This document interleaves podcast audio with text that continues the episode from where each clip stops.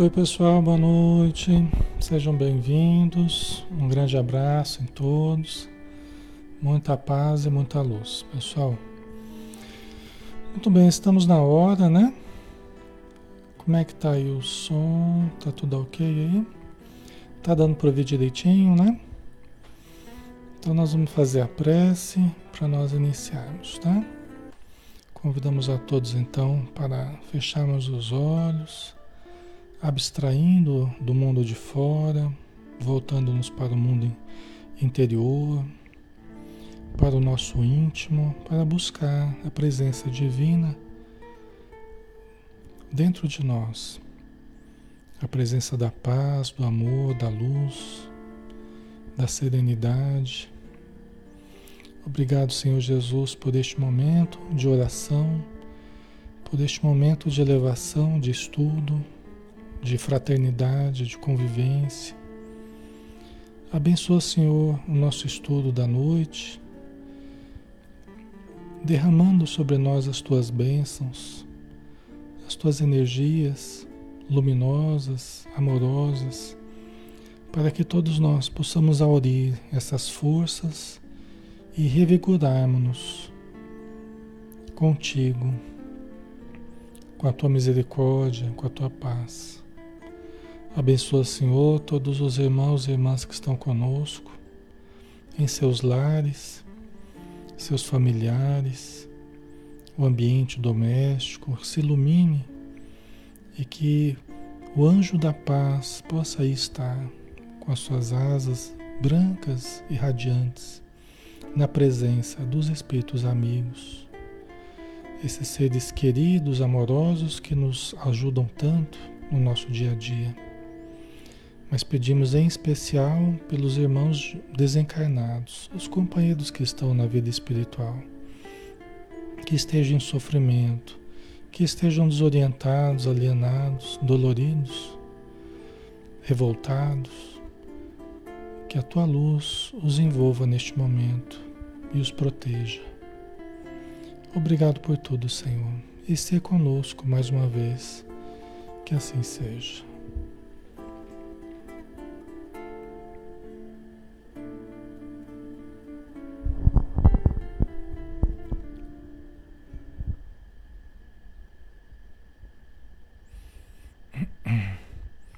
Alô? Oi, pessoal, tá sem som?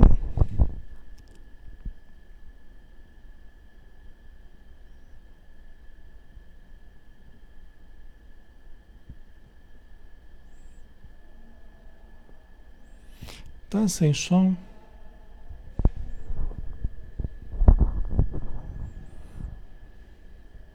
Som ok?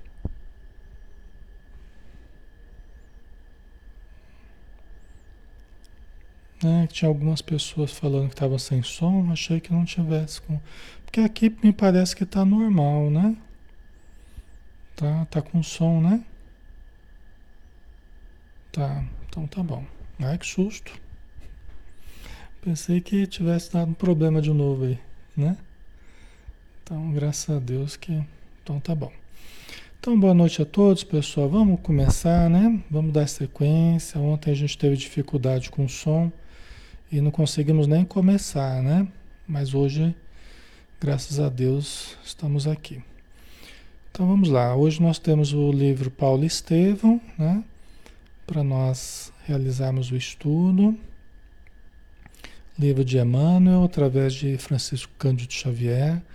Nós estamos na parte segunda, capítulo 9, Prisioneiro do Cristo, que é o penúltimo capítulo, né? Já estamos adiantados neste, neste capítulo, tá?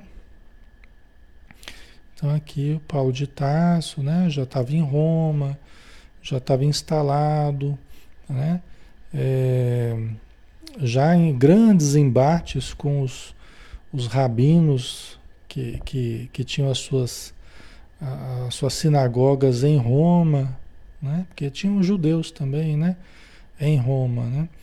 Assim como tinha algumas igrejas cristãs, tinha muitas sinagogas, a presença do judaísmo já era bastante conhecida, né?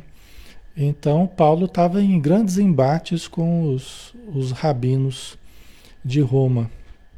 Né? E às vezes passava um dia inteiro em, em conversa com eles, em, em diálogos, em embates é, em torno da religião, em torno né, das questões da fé. E, e até, e até, Timor, até Lucas ficou impressionado né, com, a, com o empenho, com a energia que ele gastava em tentar, em tentar esclarecer os rabinos a respeito de Jesus. Né? E aí Paulo falou assim, olha, Lucas, nós temos dois grandes grupos é, de pessoas que são difíceis, os dois grandes grupos difíceis da gente da gente conversar assim, é, o mais difícil foi o grupo lá de Atenas, né? Porque ele falou assim, o falso saber, né? Que dá uma, uma sensação da pessoa ser superior pelo saber mundano que ela traz, né? Pelo conhecimento material que ela tenha, mas que muitas vezes ela, ela demonstra uma, uma precariedade dos conhecimentos superiores, né? Da alma, né? Então tem dificuldade até de aceitar alguma coisa superior ao que ela sabe, né? Então esse é o grupo mais difícil, né? Que frequentemente cai na indiferença, cai na, na no, descrédito a tudo que, aquilo que eles não que eles não aceitam, que eles não conhecem, que não faz parte dessa ciência do mundo, né? E o outro grande grupo é o grupo dos, dos, dos fariseus, dos rabinos, né? Que ele conhecia muito bem porque veio desse grupo, né? Que trazia um, um conhecimento, um patrimônio muito grande espiritual, né? Só que acabou se fechando, é, né? Acabou montando em cima desse patrimônio e se fechando a tudo que, que seja algo novo, né? Então, o que foi que aconteceu com os judeus, né? Então eles traziam um patrimônio espiritual preciosíssimo, né, de toda a história religiosa deles, todo o povo hebreu, né? Mas é, se encastelaram nesse conhecimento, né, não aceitando nada além disso, né? Então, por isso que isso justificava porque que ele se empenhava tanto, né? Principalmente esse segundo grupo, porque o primeiro né, ele viu que os resultados foram muito, muito foram praticamente inexistentes, né? Já haviam se passado quase dois anos que o convertido de Damasco aguardava o julgamento de César, né? Por isso que ele estava sendo vigiado, acompanhado pelos pelos soldados romanos. Onde ele ia, ele ia sempre um soldado junto com ele. Os soldados até se eles, eles gostavam da companhia de Paulo, né? eles brigavam até para estarem perto de Paulo, né? mas porque ele estava aguardando o julgamento ainda. Né? Então não era uma pessoa que tinha sido absolvida, né? Em certo dia recebeu a visita de político influente, chamava-se Acácio Domício, e que havia ficado cego há algumas semanas, né? Através de um, né, de uma forma misteriosa ele ficou cego, de uma hora para outra ele ficou cego. Era um senhor robusto, né? É, é, de aparência assim mais rústica, né? E de grande poder na política romana, né? E aí levaram esse senhor, o Acácio Domício, é, para conhecer Paulo, né? Porque ele havia ficado cego. Paulo, impondo suas mãos, roga em nome de Jesus e cura e a cura do político, né? É, é, roga em nome de Jesus a cura do político romano, que no mesmo momento grita: Vejo, vejo, né? E ele ficou tão empolgado né, e tão grato a Paulo que ele quis conhecer na hora ali, ele quis conhecer a, a, a, o pensamento de Jesus, né, em tudo que se baseava a fé. Porque ele disse assim: Nossa, o seu Deus é verdadeiro, né? Ele acreditou no Deus que, que Paulo estava trazendo ali, né? Porque os romanos acreditavam em vários deuses, né? E, e, e os judeus traziam a fé no Deus único. Né? Então o cristianismo ele foi fundado em cima da, da crença no Deus único que os judeus já traziam. Né? Então essa foi a base para construir o, o cristianismo. Né? Então, nossa, o seu Deus é verdadeiro, né? Conseguiu me curar, então. E aí ele se tornou muito grato a Paulo, né? E era uma pessoa muito influente no, em Roma, né? As curas, elas são importantes é, para isso, né? Essa é uma das razões de se promover as curas, né?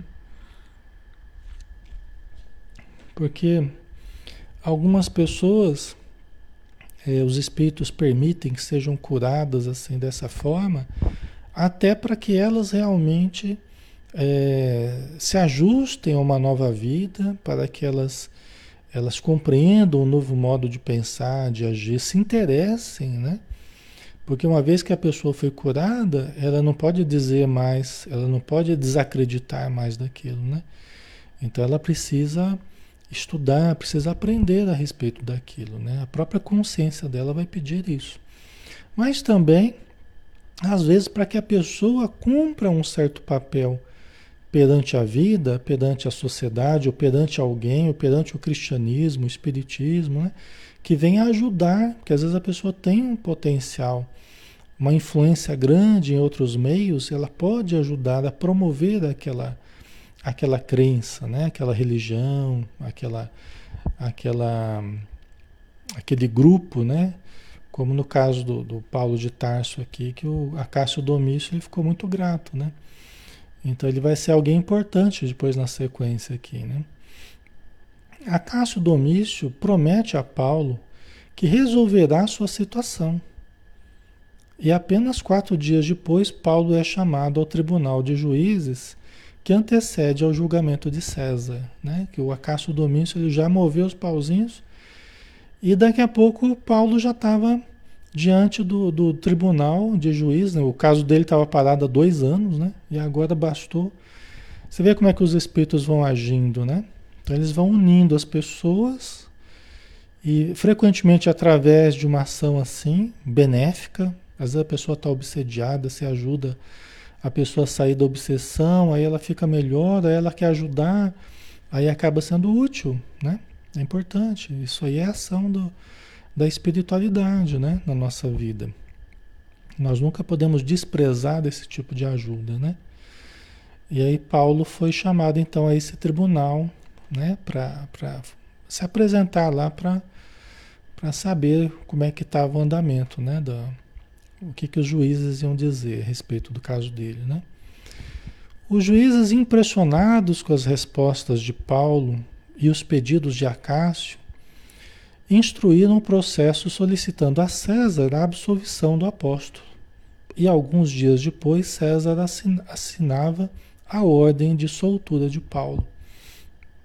Né? Então, bastou esse encontro com o juiz. Os juízes eles consideraram que, a, que, a, que o processo era infantil, as alegações eram infantis, eram uma coisa totalmente sem sentido, né?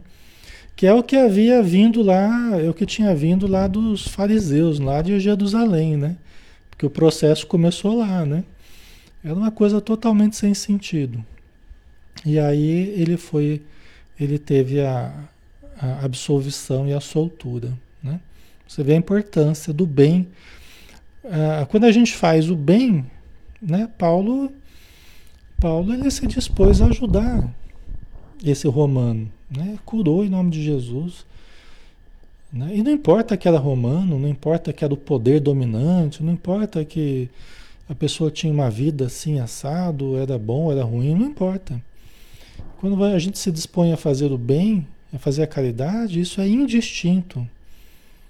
Isso não, não tem condicionantes aí. Né? É, é o bem pelo bem e a caridade pela caridade. Só que também o resultado aparece. Por quê? Porque você vai fazendo bem, você vai gerando simpatia nas pessoas. É assim, né? A gente vai fazendo bem, a gente vai promovendo a simpatia. Porque o bem ele contagia, o bem ele, ele, ele estimula as pessoas, né? Leva a alegria, leva a saúde, leva a paz, leva a união. O bem é assim, né? Então a gente fazendo bem, a gente acaba recebendo também o bem através da simpatia que gera nas pessoas, né? Tá? Ok? Né? Então vamos lá. O grande apóstolo viajante não viu nisso motivo para descanso. Era preciso pregar. Né? Quer dizer, agora que ele estava mais livre, o homem era difícil de, o homem era difícil de parar, né? De parar quieto. E agora que ele teve mais liberdade, ele voltou a trabalhar todo o gás, né? E durante um mês visitou as igrejas de todos os bairros de Roma, é uma cidade grande, né? Já naquela época, né? Uma cidade muito grande. Sua presença era disputada então eram as cartas que ele escrevia, eram as, as pregações nas igrejas, a conversa com, com os cristãos, né? os atendimentos, todo o trabalho que ele fazia, né? É, a Lia, né, colocou verdade, esta simpatia vai conosco para outros planos. É isso mesmo, né? E para outras encarnações, inclusive. Porque o bem que a gente faz, né? é o nosso advogado em qualquer lugar, né? O bem que a gente faz é o nosso advogado em qualquer lugar. E inclusive gerando possibilidades melhores para outras encarnações, para o plano espiritual e para outras encarnações. Né? É, numa outra vida, a gente pode contar com pessoas simpáticas. Às vezes a pessoa não sabe nem porquê. Né? Ela não lembra, a gente às vezes não lembra também, mas em algum momento né? A gente pode ter feito alguma coisa boa para ela e ela guardou aquilo. Ela guardou no, no inconsciente dela, ela guardou. Então nada se perde nesse sentido, né? E Paulo era um grande semeador do bem. O ano era 63. Né? O ano era 63, né? Da era cristã, né? 63 depois de Cristo, né? Decidido a seguir em espalhando o evangelho, resolve ir para a Espanha. Porque ele tinha vontade né, de ir para o Ocidente, né? ele estava cansado já da Ásia, né? porque ficou a vida inteira, 30, mais de 30 anos ficou na Ásia, aí falou, olha, meu trabalho na Ásia acabou. Eu quero ir para a Europa, eu quero ir para outros ambientes. Né? E ele já estava ali um bom tempo em Roma, né? tinha feito já um bom trabalho e queria ir adiante. Né? Queria ir adiante, né? Todos tentaram demovê-lo da ideia, mas foi inútil. O apóstolo desejava morrer convicto de haver levado o evangelho aos confins do mundo. Né? O negócio dele era trabalhar, era divulgar, era estender, né? era espalhar o evangelho de Jesus. O homem era uma máquina de, né? de, de, de, de conseguir novos adeptos, criar novas igrejas. né? espalhar a caridade. Era uma, uma coisa incrível mesmo, né? E aí a gente entra no, no capítulo 10, né? o último capítulo, ao encontro do Mestre. Tá? Vamos lá. Preparava-se Paulo de Tarso para partir para a Espanha, quando recebe uma carta de Corinto enviada por Pedro, dando-lhe conta que chegaria na capital do império dentro de dez dias. Paulo lança a mão de todos os conhecidos em Roma e arruma uma pequena casa para Pedro. Né? É interessante, né? Quando Paulo tá para conseguir certa coisa, vem vem a vontade de Jesus, né? Aguenta um pouco aí, né? E sempre vem através dessas cartas, né? Ele está se preparando para fazer uma coisa e vem uma, uma coisa meio na contramão, né? Mas é a vida, né? Às vezes a gente tem algum plano, né? E os nossos planos são alterados, né? Pela vontade de Deus, né? Pelas circunstâncias, a gente precisa ter essa flexibilidade, né? E, e aí ele foi, ele foi solícito, né? Ele foi o, o exemplo ali diante de toda a comunidade cristã para preparar a vinda de Pedro, né? Pedro estava vindo com a família dele, inclusive com João, né? É, tinha aumentado as perseguições em Jerusalém, né? Em toda a Ásia tinha aumentado, principalmente em Jerusalém, né? Então ele preparou uma casinha, né? Cada um doou alguma coisa ali para a casinha de Pedro. Paulo ajeitou tudo ali para Pedro vir com a família dele, né? Para vir morar ali em Roma. Porque Pedro queria ajudar Paulo, né? Nos trabalhos que estavam se desenvolvendo, né? Ali em Roma, né?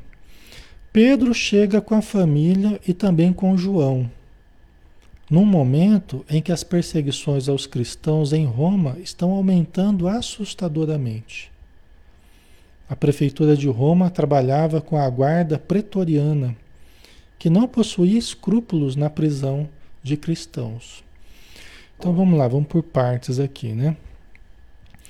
É, Tiago havia morrido. Tiago, né? É aquele mais ligado ali ao judaísmo, né? É, ele havia morrido. Né? As perseguições tinham aumentado em Jerusalém, né? mataram Tiago, e Pedro veio com a família e com João para. É, Pedro tinha ficado algum tempo em Éfeso junto com João, né? a ilha de Éfeso, né? e depois foram para Corinto e em seguida para Roma. Né? Só que chegando em Roma, nós estamos aqui numa época que Talvez foi uma das épocas de maiores, maior perseguição aos cristãos. Foi uma época terrível. 63, 64. Né? Foi, foi terrível esse período. Nós vamos ver aqui na sequência, né? E eles estavam usando, é, é, Nero, né? Nero estava usando os, a guarda pretoriana, que era a guarda uma guarda de elite, né? Era uma guarda de experientes soldados que fazia ah, nos acampamentos de guerra, né? Onde fica aquele núcleo da, da, do, dos generais ali, do, né? dos comandantes ali, eram aqueles guardas que faziam a, a proteção daquele núcleo ali nos acampamentos. Então era uma guarda treinada, uma guarda eficiente, né? e, e, que não possuía escrúpulos na prisão de cristãos. E o Nero estava usando, né? Tiguelino estava usando na prefeitura de Roma a guarda pretoriana, né? Foi um terror, né? Prendendo muitos cristãos, né?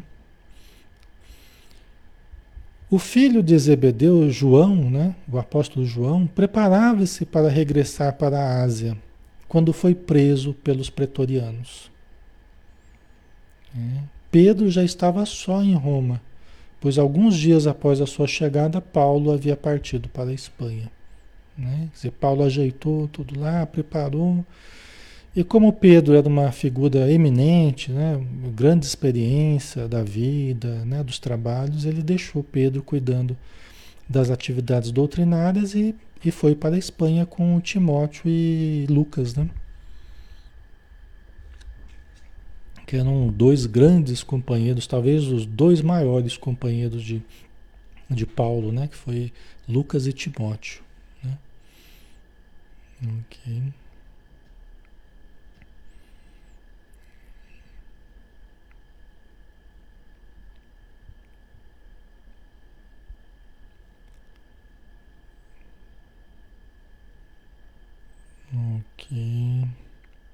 Outros guardas pessoais do imperador, né? É, então, isso mesmo. Era uma guarda de elite, né? É, isso aí. Então prenderam João, né? E Pedro estava só, né, com os demais cristãos, né? Mas não sabia o que fazer porque é, é, é, João estava sendo torturado na, na prisão, junto com outros, vários outros cristãos, né? A situação estava muito delicada em Roma, né? E Pedro não sabia o que fazer, porque Paulo não estava presente ali, né? Paulo acabou ficando na Espanha, na região de Tortosa, onde conseguiu aglomerar um grande número de cristãos, né? Construiu uma obra bem interessante em Tortosa, na Espanha, né? O grupo de amigos liderados por Pedro resolveu enviar um emissário para a Espanha, atrás de Paulo, visto que ele possuía amigos influentes no meio político de Roma e poderia libertar João. Né? Então eles, após muito conversarem, resolveram chamar Paulo de volta porque a situação estava bem difícil. Né? Paulo retorna para Roma assim que é encontrado e procura Acácio Domício, que marca um encontro com Popeia Sabina, a esposa de Nero. Que inclusive ela não era, ela era notadamente, publicamente contrária aos cristãos. Ela tinha uma certa preferência pelos judeus, pelo judaísmo e era contrária aos cristãos. Mas o, o encontro de, do, que o Acácio Domício proporcionou né, de Paulo com Popeia Sabina, ela ficou impressionada com, com Paulo de Tarso. Ficou enternecida com as palavras dele, meio assustada com a ideia de, de imortalidade, de vida espiritual, esse tipo de coisa. Ela ficou meio impressionada, mas ela, ela teve simpatia por Paulo, né? E falou que em três dias, né, ela prometeu soltar João em três dias. A esposa de Nero, né? o que realmente acabou acontecendo. Você vê como é que é o, o, o a, a, quando você tem contatos, né? Só que isso gerou um problema para Paulo, né? Isso gerou um problema para Paulo. Deixa eu explicar aqui. O que, que aconteceu? Paulo teve esse encontro com Popéia Sabina, né? ela tomou simpatia por ele e tal e resolveu soltar, falou que em três dias soltaria João. E realmente foi o que aconteceu.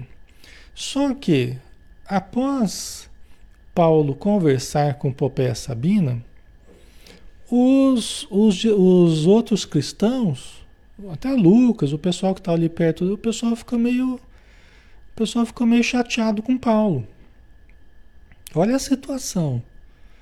O pessoal ficou meio contrariado, ficou assim meio com o pé atrás, achando que Paulo não deveria ter pedido ajuda para a preferida do imperador, uma pessoa notadamente uma vida, vamos pensar assim, devassa, uma vida meio complicada, era, era, era famosa, né?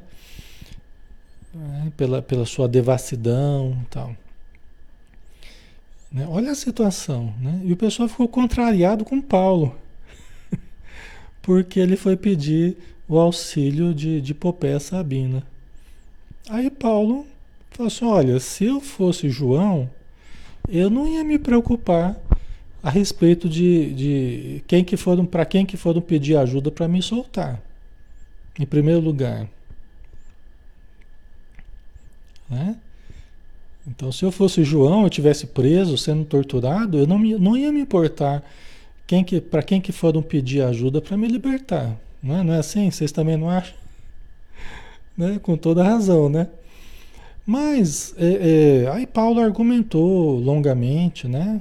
É interessante que Paulo ainda ainda ainda gastava saliva ali para explicar para o pessoal, né? Porque era importante eles aprenderem também, né? A entender, a interpretar os ensinos de Jesus. Porque as, é muito fácil a gente entrar naquela coisa de pureza, né? Nós não podemos nos contaminar com os impuros, né? Nós não podemos nos contaminar com a devassidão, né? nem com as pessoas, nem com os lugares, nem com os... Né? É muito fácil a gente entrar nesse tipo de, de consideração, né? é, como se fôssemos os guardiões da pureza, como se fôssemos os guardiões da, da honradez e da. Não é assim. Né? Quem somos nós para julgar? Né? Se nós formos, se nós formos é, investigar o nosso passado, o nosso inconsciente, as outras encarnações, por exemplo, nós vamos encontrar coisas escabrosas, coisas de arrepiar que a gente já andou fazendo. Então, né?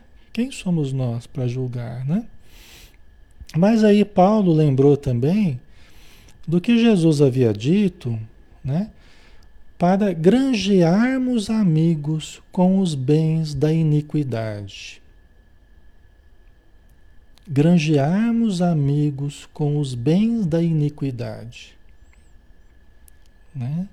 Então, Jesus ele deu que é um que é um uma, uma lição, é, é, uma lição meio da, daquelas que é meio, meio difícil de compreender às vezes, aquelas de interpretação mais difícil, né?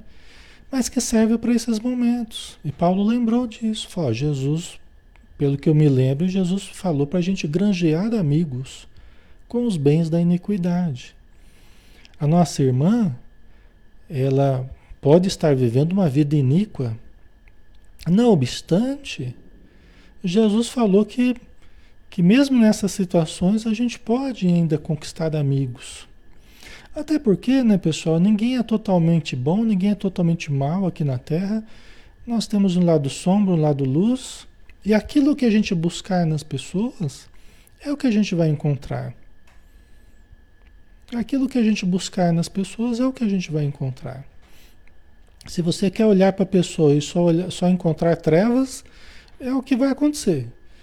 Né? Aí você vai ficar julgando, vai ficar acusando, vai ficar falando mal, tal, né? vociferando contra a pessoa. Agora, se você quer olhar o lado bom dessa pessoa, o que ela está fazendo de bom, né? Ou para que, que ela está servindo, o que, que ela está ajudando, ou as coisas que ela pode fazer para ajudar, né? E você vai buscar esse tipo de situação, também a gente encontra o lado luz da pessoa. Né? Então, nós teremos o que nós buscarmos. Nós teremos na nossa convivência o que nós buscarmos. Nós teremos com a vida também nesse sentido o que a gente buscar. Né? Se a gente olhar para o lado sombra, é o que a gente vai ter. Se a gente olhar para o lado luz. Aí ele explicou para o pessoal lá, o pessoal ficou, ficou mais tranquilo, né? Mas é, é o campo da interpretação, né? É o campo da interpretação. Por isso que é importante né? É a gente aprender a interpretar o Evangelho, estudar o Evangelho, para que a gente entenda em todas as situações existem ensinos de Jesus que ajudam a gente a, a compreender como agir, né? Então, assim foi essa situação da Popeia Sabina aqui, né? E aí, libertado João, né? João embarcou de volta para a Ásia. Rapidinho, Paulo. Paulo não, vamos tirar ele daqui rapidinho, aproveitar que ele foi solto. Ele estava ele estava muito sofrido, muito machucado, ele estava perplexo com tudo que ele viu dentro da, da, da prisão, porque eles estavam fazendo absurdos, né? é, colocando, colocando pessoas em, em azeite quente, azeite fervente, é, ou em água fervente, eles estavam é, colocando as pessoas dentro desses, desses tachos, né? e depois jogando os restos para os peixes, nos, nos tanques, nos grandes tanques de peixes que eles tinham, é, estuprando moças, né? É, judiando de idosos, maltratando, né? Então eles estavam fazendo coisas terríveis e João ficou perplexo com tudo que ele viu, né? Estava terrível. Essa época de 63, 64 foi muito difícil para, para os cristãos, né? Inclusive, quando Paulo de Tarso voltou da Espanha, ali para Roma, né? É, Pedro tinha tido um, um sonho. Ele falou para Paulo: Olha, Paulo, eu tive um sonho profético. Eu vi, eu vi uma grande cruz uma sombra de uma grande cruz pairando sobre toda a cristandade. Eu acho que nós estamos diante de, de grandes sofrimentos, todos nós cristãos. Né? E Paulo concordou totalmente com ele, era a impressão que ele tinha também. Né? Porque eu já falei para vocês né, que tudo eles estavam. Tudo eles estavam colocando a culpa nos, nos, nos cristãos, né? Tudo era culpa dos cristãos. Se chovia muito, era culpa dos cristãos. Se tinha feito muito frio no inverno, a culpa era dos cristãos. Né? Tudo era culpa dos cristãos, por quê? Porque eles não conheciam o cristianismo ainda, em termos mais amplos, assim, eles não conheciam. O judaísmo já estava há muito tempo, né? já era muito conhecido já dos romanos em vários locais. Mas o cristianismo era novo, era nascente. O cristianismo tinha 60 e, 60 e poucos anos, 60, 63, 64 anos, né? Era muito pouco tempo. Né? Então, é, eles e os cristãos não compartilhavam dos sacrifícios nos templos, né? De, de fazer as oferendas. Os cristãos não tinham uma vida dissoluta, não participavam das festas, das orgias que eles faziam. Né? Os cristãos ficavam de fora disso tudo. Além do que, devido às curas que se faziam, né? Atribuídas a Jesus, atribuídas a Deus, tal, é, corria os boatos de sortilégios, magias, então é, tinha aquela aura assim de, de coisas, coisa do mal, né? né? Então eles não frequentavam os templos, né? Da, da, dos deuses que os romanos é, gostavam, né? Então isso, isso, eles eram considerados, como eu já coloquei na semana passada, eles eram considerados inimigos do Estado, subversivos da ordem pública. Os cristãos. Já pensou? Os cristãos, né? E aí acontece, é, então estava em meio a grandes perseguições, mas em julho de 64 ocorreu o grande incêndio planejado secretamente por Nero para reformar a cidade. Né? O que, que ele queria? Ele queria reformar a cidade, ele tinha um plano urbanístico. Ele tinha um plano urbanístico para Roma, só que os habitantes de Roma não queriam mudar o local dos templos que eles que eles frequentavam. Né? E Nero tinha uma outra visão, ele queria mexer com os, os locais dos templos. Então ele planejou esse, esse incêndio. Ele botou fogo em Roma, né? Porque ele queria reurbanizar a cidade e queria também, ele tinha certa pretensão artística. Ele tinha certa pretensão artística. Ele não era artista coisa nenhuma, mas ele tinha um presunçoso, que era um espírito mais primitivo, mas ele tinha essa presunção. Ele queria dar um grande espetáculo ao mundo. Assim diz Emmanuel, que ele queria dar um grande espetáculo ao mundo. E que espetáculo seria esse? O espetáculo de Roma em chamas. É coisa de doido, né? É coisa de doido. E aí isso ele planejou, certamente devia estar muito mal intuído, né? É coisa das trevas mesmo, né? Devia estar muito, muito perturbado, né? Era um espírito né, de, de uma condição inferior, né? Muito perturbado e acabou planejando isso aí. É... Só que o que aconteceu?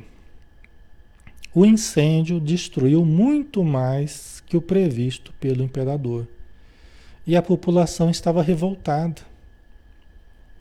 Em público, Nero interpretou o papel que comoveu o povo. Né? Então, olha que interessante, né? O, o, o, a cidade, de 14 regiões da cidade, era dividida em 14, 14 regiões. É, é, só restaram quatro regiões. As outras foram quase que devastadas, umas mais do que outras, né?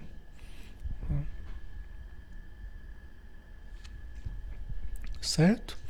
Olha o tamanho do estrago. Quando ele voltou, porque ele, ele armou tudo, né? Os, os, os áulicos dele, os servos dele, é que fizeram a coisa acontecer, né? Mas ele foi para uma casa de campo dele, para um palácio de campo, ele foi para ter um álibi, né? Para dizer que não sabia, que não estava, não sei o que, não tinha visto. Ele foi para uma casa de campo dele. Quando ele voltou, ele viu o tamanho do estrago. Aí o que ele faz? Ele interpreta, né? Ele interpreta a pessoa que está comovida, a pessoa que está triste, a pessoa que vai ajudar o povo, que vão levantar a cidade e tal, ele queria se tornar o herói do, do, do povo romano, né? E, e quando ele estava falando, ele falou assim: nós vamos achar os culpados pela, por esse incêndio. E nós vamos punir. Nós vamos punir os responsáveis tal. No que ele começa a falar assim, a própria multidão começa a gritar: morte aos cristãos, morte aos cristãos. Ele dá um verdadeiro espetáculo, né? Ele dá um verdadeiro show ali, se comove, chora, faz pose e tal. E, o, e a população ficou realmente comovida. Eles acreditaram em Nero. Eles acreditaram. Diz Emmanuel que eles acreditaram em, em Nero. E aí a própria população começou a falar morte aos cristãos, morte, porque tudo era os cristãos. As maiores injustiças estavam sendo feitas e atribuídas aos cristãos. Entendeu? Aí no que ele viu isso, eu falei, Ixi, achei a solução que eu queria. Achei a melhor solução que eu poderia ter. Ele não tinha pensado nisso, né? Aí ele ficou super feliz, ficou super satisfeito por ver o próprio povo atribuindo aos cristãos a culpa, tirando a responsabilidade dele totalmente, né? Naquele momento, tá? E aí realmente foi uma caça aos cristãos. Aí acentuou-se, as pessoas começaram a denunciar os cristãos. E os cristãos foram dos que mais ajudaram no incêndio, né? a socorrer pessoas, a consolar. Né? Os cristãos foram dos que mais ajudaram a, a socorrer na hora do incêndio. Estavam recebendo agora toda essa injustiça. Né? Terrível, né, pessoal? Então prometeu punir os responsáveis e a massa ensandecida começa a gritar: cristãos às feras, né? Estavam acostumados com circos, né? Que já estavam levando muitos cristãos a morrer no circo, né? E então cristãos às feras começaram a gritar, né? Estava decretada a desgraça dos cristãos romanos, pois o imperador achava a desculpa para distrair o povo e aliviar sua própria culpa, né? Como eu já expliquei. Os cristãos passam a ser perseguidos e mortos, encontram-se escondidos nas catacumbas dos cemitérios distantes do centro da capital. Foram centenas de cristãos atirados às feras somente na inauguração do grande circo. Então, assim, quando eles começaram a reconstruir e, e colocaram grandes esforços, toda a população, porque Roma estava rica, né? Nero ele fez isso por quê? Porque é, eles estavam recebendo muito ouro, muita riqueza vindo das, das regiões que eles estavam sitiando, né? Então de toda parte vinha muita riqueza para Roma. Então ele não se preocupou em destruir as coisas porque eles tinham muito dinheiro para reconstruir, né? Só que à medida que eles iam reconstruindo os monumentos, os bairros, né? As grandes obras que eles iam fazendo, os templos, tal, é, ele, ele dava festas para a população, né? Então eram jardins todos preparados com tochas, com flores, com bandas tocando músicas, várias bandas tocando, né? É, é, canoas passando, né? Graciosamente sobre as águas dos, dos rios que cortavam a cidade. Então era aquela cena bonita, aquela coisa, festa, né? Comida para o povo e tortura para os cristãos né? tortura para os cristãos. Então era como se fosse uma grande festa cujo a diversão principal era torturar cristãos.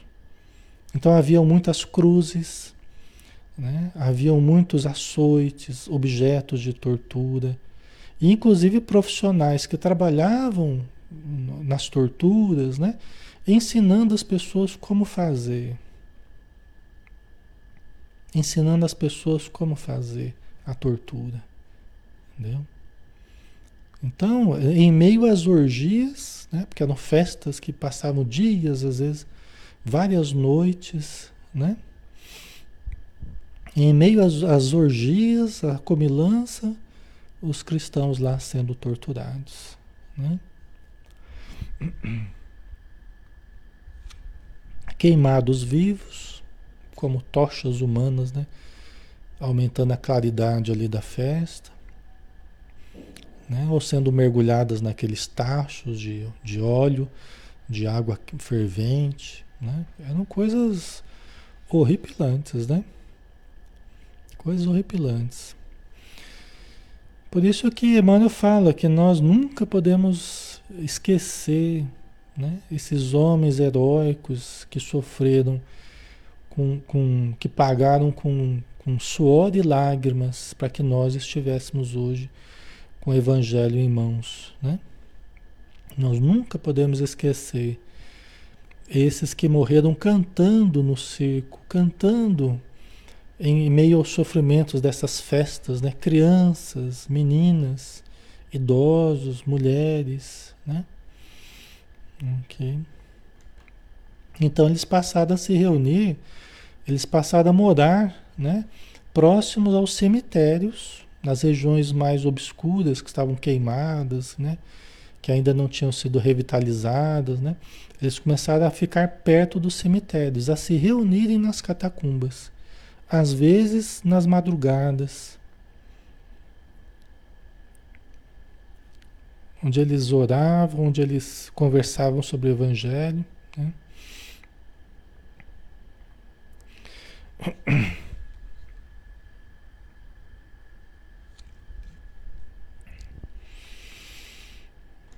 Então vamos lá.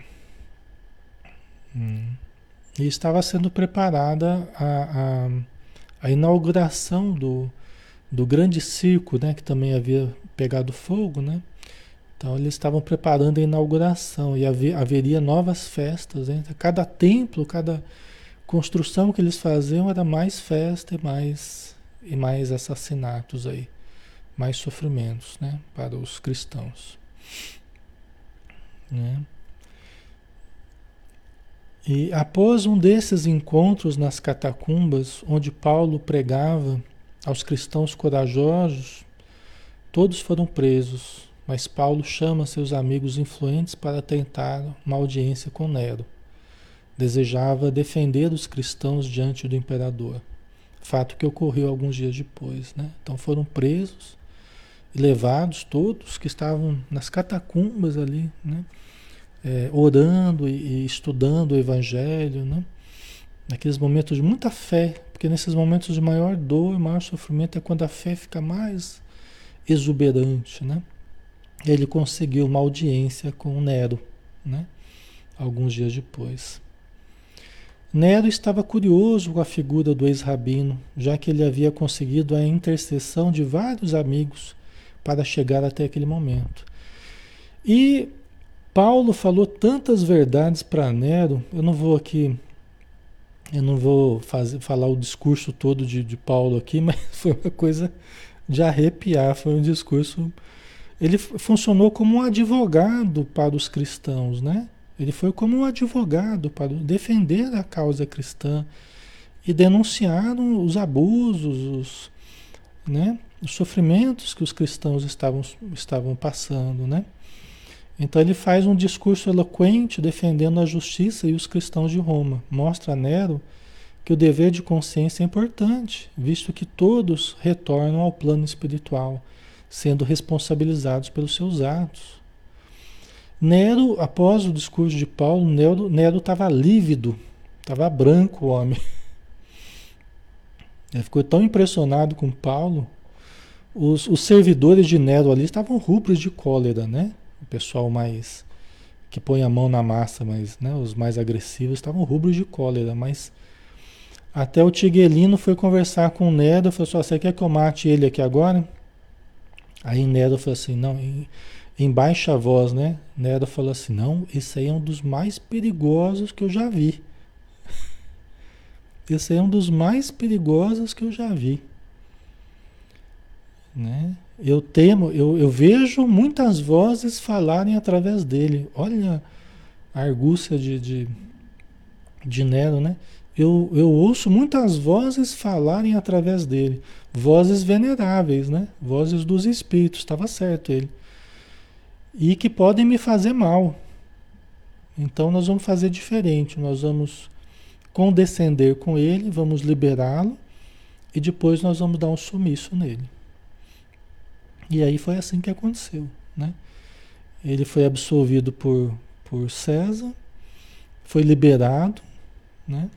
Mas mandou vigiarem ele e que ele não saísse da cidade, né? Então Nero, muito impressionado, fala do convertido de Damasco, manda liber, libertá-lo e que fosse seguido de perto né, pelos guardas. Ok, isso aqui já. Paulo já não encontra mais os amigos em Roma, todos partiram, ou estão presos ou mortos. Apenas Lucas está com Paulo. Paulo escreve sua última carta, Epístola a Timóteo, onde deixa importantes instruções ao discípulo querido. Ele saiu da cadeia e não encontrou mais ninguém. Só Lucas estava com ele. O resto já ou tinha voltado para a Ásia ou estavam mortos. Né? Então ele estava sozinho praticamente, né? E aí ele escreve a carta, a epístola a Timóteo, né? Que está, que consta, né, das cartas a, que Paulo escreveu, né? Sempre vigiado pelos soldados de Nero, certo dia foi preso e jogado em uma cela escura retirado da prisão e escoltado para longe do centro de Roma. Ouviu do soldado pronunciar a sentença.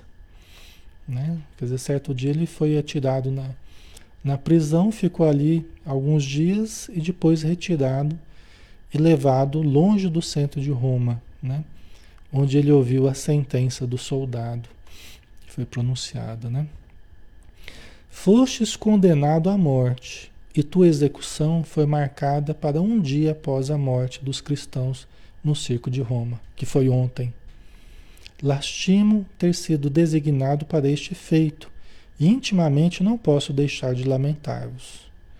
O próprio soldado, porque muitos soldados tinham simpatia por ele, né? Então o próprio soldado havia estava bastante chateado por terem que matá-lo, né? Paulo de Tarso, observando que seu algoz estava tremendo, diz: Não tremais, cumpri vosso dever até o fim.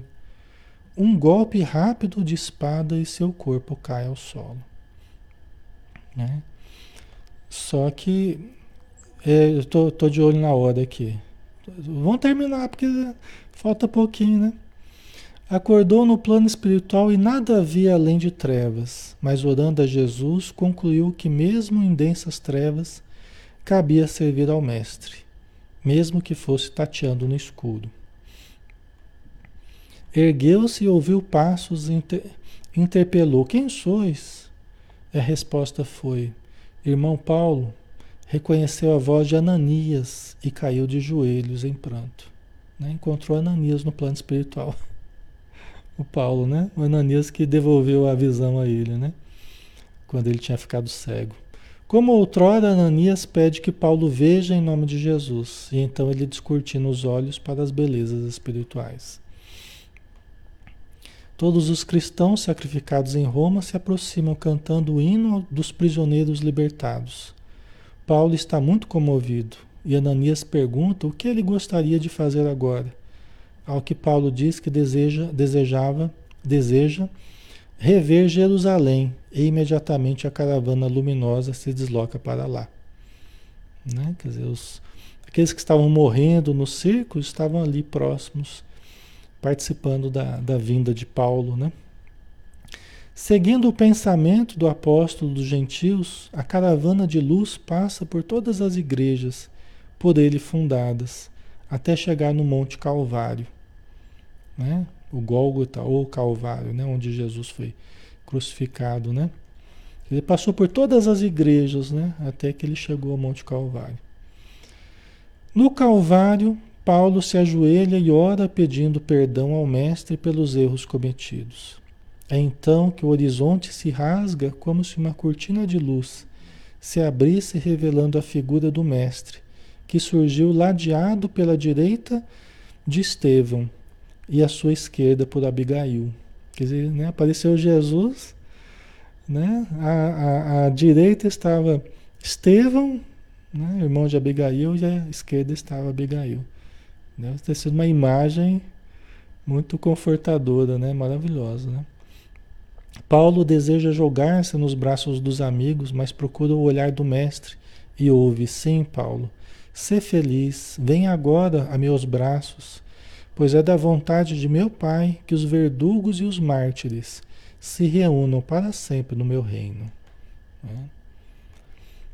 Assim deslocaram-se unidos e ditosos os trabalhadores do Cristo para as esferas da verdade e da luz.